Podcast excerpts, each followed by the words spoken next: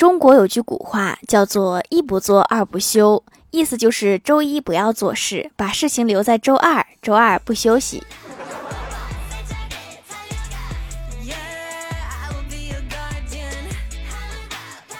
Hello，蜀山的土豆们，这里是甜萌仙侠段的秀欢乐江湖，我是你们萌豆萌豆的小薯条。公司费劲巴力的选端午节礼品，主要的难点就是如何看起来东西很多，但实际上又没花多少钱。又是和员工斗智斗勇的一天。早上在公交站等公交，遇到一个小朋友，应该是迷路了。他向四周望了望，最后朝我附近的执勤民警走去。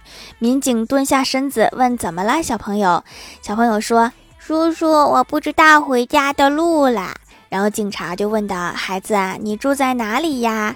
小朋友答道：“我妈妈只教我迷路了，就去问警察叔叔，可他没有告诉我住哪了呀。”大概认为民警叔叔掐指一算就知道住哪儿。我家刚买的二手房，装修的时候要更换马桶，新马桶还没有送来，然后装修工人就把旧的马桶拆下来放到了客厅里。正巧欢喜听说我家换房子了，要来参观一下。一进家门，他就惊奇的大喊了一声：“呀，你们家厕所好大呀！” 这是客厅呀。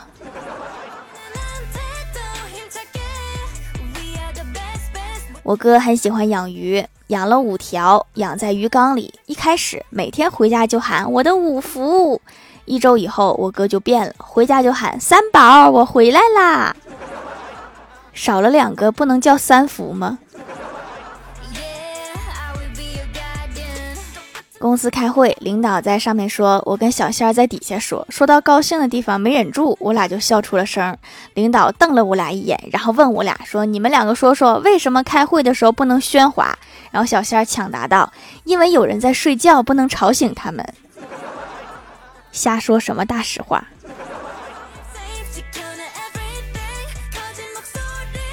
公司最近在招新，有几个应聘的，我让他们今天上午来面试。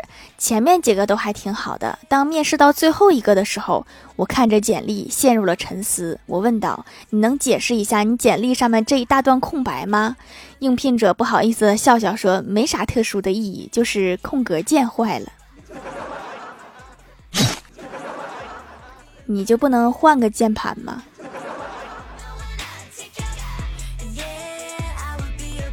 面试完所有的应聘者之后，领导写下对每个人的印象。第一个，他写到略显拘束，但口齿伶俐；第二个，他写到思维敏捷，但自信不足。到了第三个，怎么也想不起来该写些什么东西了。最后，领导终于想起来了，写道：发型很美。是实在就没有啥夸的了吗？总归要夸一下的。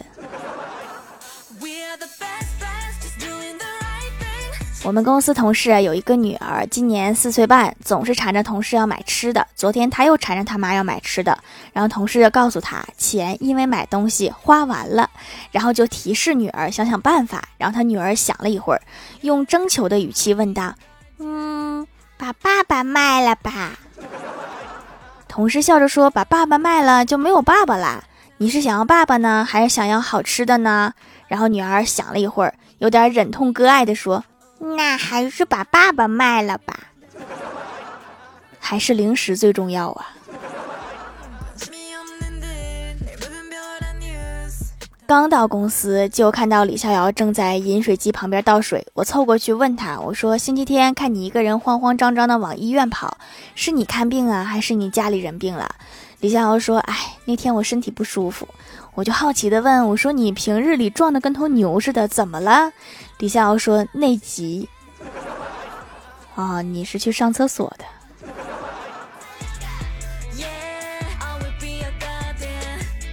前几天，郭大侠翻储藏室，在一个盒子里面发现一个装满现金的信封，有几万元。他兴奋地告诉老婆这个惊喜，并带着一家人下馆子大吃了一顿。吃完饭回到家，躺在床上回想今天的经历，突然想起来自己为什么要翻储藏室？可能是私房钱藏太久了，自己都忘了，是吧？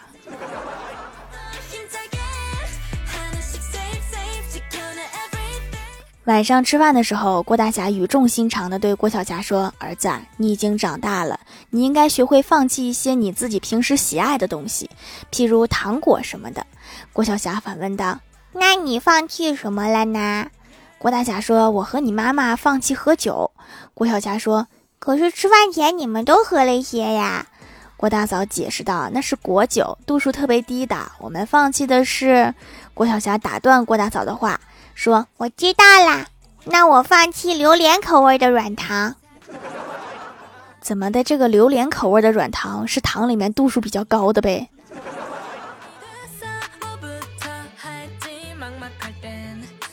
去郭大嫂家串门，郭晓霞看到是我来了，就拿着作业本问我一道题怎么做。我看了看是一元二次方程，便问他是不是每次假期功课都超多呀？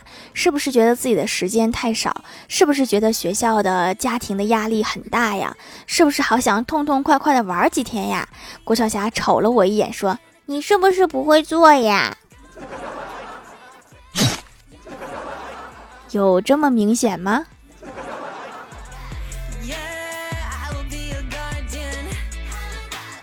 今天我哥带女朋友回家见家长，他给老妈介绍说：“老妈，这是我女朋友。”然后老妈打量了女朋友一番，说：“你咋找个这样的呀？”然后女朋友脸色瞬间就变了。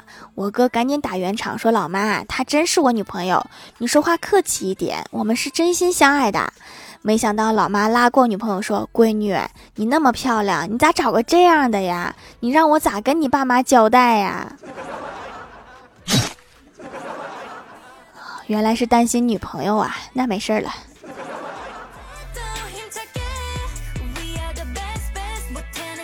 上大学期间，一次学校门口来了一个卖桃的，一个小喇叭不停的喊：“卖桃啦！一元一斤，两元三斤，三元四斤，四元五斤。”好多大学生都买了四块钱的，我就纳闷了，咱们可是大学生啊，你们数学是体育老师教的吗？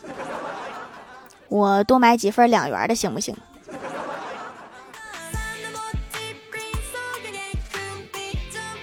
欢喜交了一个理科生男朋友，他一直是那种不懂浪漫的人。结果在情人节那天，男友兴致勃勃的喊上欢喜上号，然后他们两个一 v 一单挑，说要给他一个惊喜。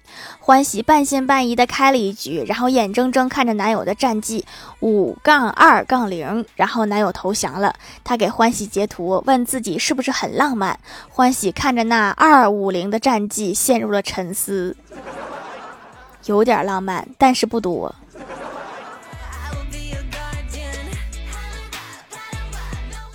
蜀山的土豆们，这里依然是带给你们好心情的欢乐江湖。喜欢这档节目，可以来支持一下我的淘小店，直接搜店名“蜀山小卖店”，数是薯条的数就可以找到啦。还可以在节目下方留言互动，或者参与互动话题，就有机会上节目哦。下面来分享一下听友留言。首先第一位叫做误入蜀山的兔子，他说做一件事情可以坚持很久，比如听条的节目，这个优点不错吧？那我也有相同的优点，就是我更新也能坚持很久。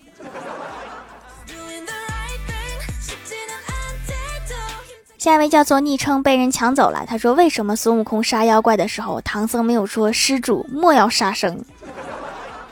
可能是打妖怪属于正当防卫。”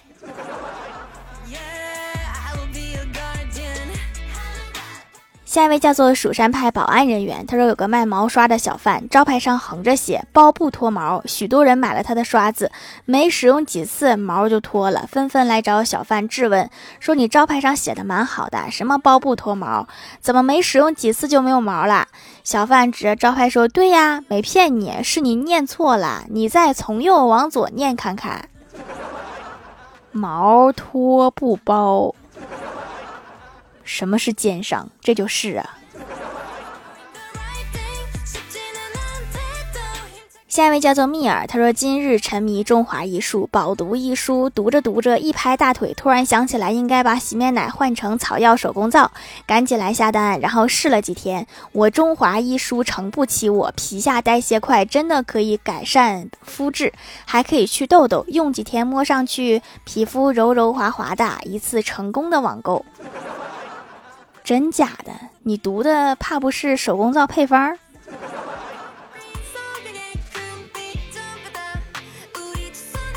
下一位叫做彼岸灯火，他说买辆车还差点钱，去哥们小伙家借点，到了小伙家说明来意，裹着窗帘的哥们从沙发上下来，大声喊：“老婆，把裤子给我，我去银行卡里看看有钱没。”卧室传来小伙老婆的声音说：“不行，今天星期五，裤子轮到我穿。”我当时就惊呆了，要不是看见他家餐桌上还放着两个大榴莲，我都相信他们家是真穷了。奥斯卡小金人应该颁给他们俩。下一位叫做某个若娜，她说盖楼学生语录：我明天要好好学习。今天留什么作业啦？快快快，开始点名了。谁去食堂帮我带饭？今天有没有点名啊？老师，我今天身体不舒服，想请一天假。巧了，这些话我好像都说过。下一位叫做今年凌霄花开，他说：“条，我今年才十几，拥有了人生中第一个包包，羡慕嫉妒恨吧。毕竟没有一个男生像我这样，是书包吗？”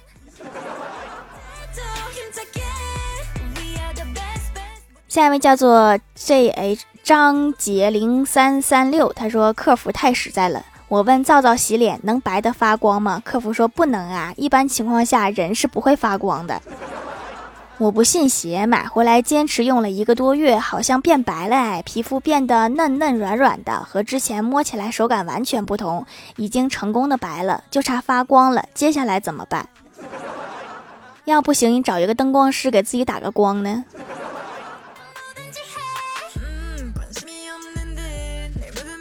下一位叫做缤纷凯鼠，他说朋友搬了新家，有一次要我过去吃饭，头一次去，进了电梯，后边跟着进来一个妹子，按电梯楼层，他先按的，只见他从包里掏出一把梳子，用梳子按的楼层按钮，我想这个人一定是洁癖，真搞不懂这些有洁癖的人。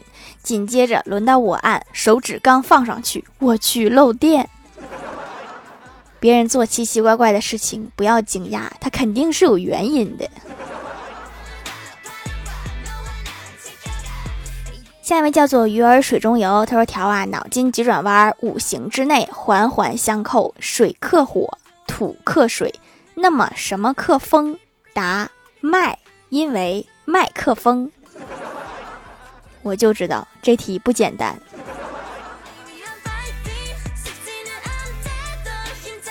评论区互动话题，说一个你自己的优点。”蜀山派看鱼塘的蛙爪奇说：“容易胖，让别人不容易因为自己的身材而自卑。”你这人还怪好的嘞。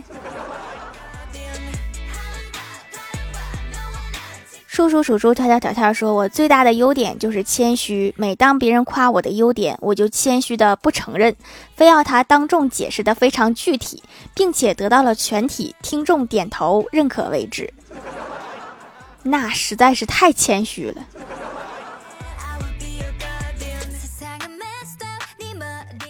中单刺客玩家说：“成绩年级第一，全班第一已经很厉害了，居然还有年级第一！你这个王者里面怎么也得是个银牌了。”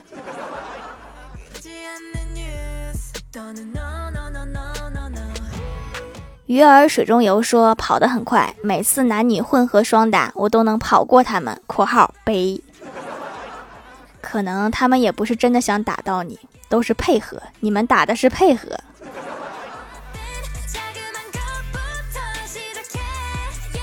遗失的陈双说，五年级就有一六五厘米，已经拿到 PET 证书。学校奥数成绩不错，语文作文水平很好，是一名合格的大队委，人缘极好。PET 证书是啥呀？PET 听起来好像是塑料的一种。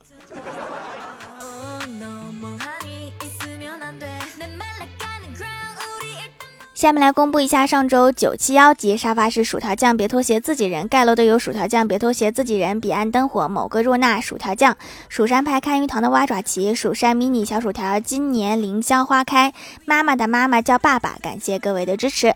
好了，本期节目就到这里了，喜欢我的朋友可以来蜀山小卖店支持一下我。以上就是本期节目全部内容，感谢各位的收听，我们下期节目再见，拜拜。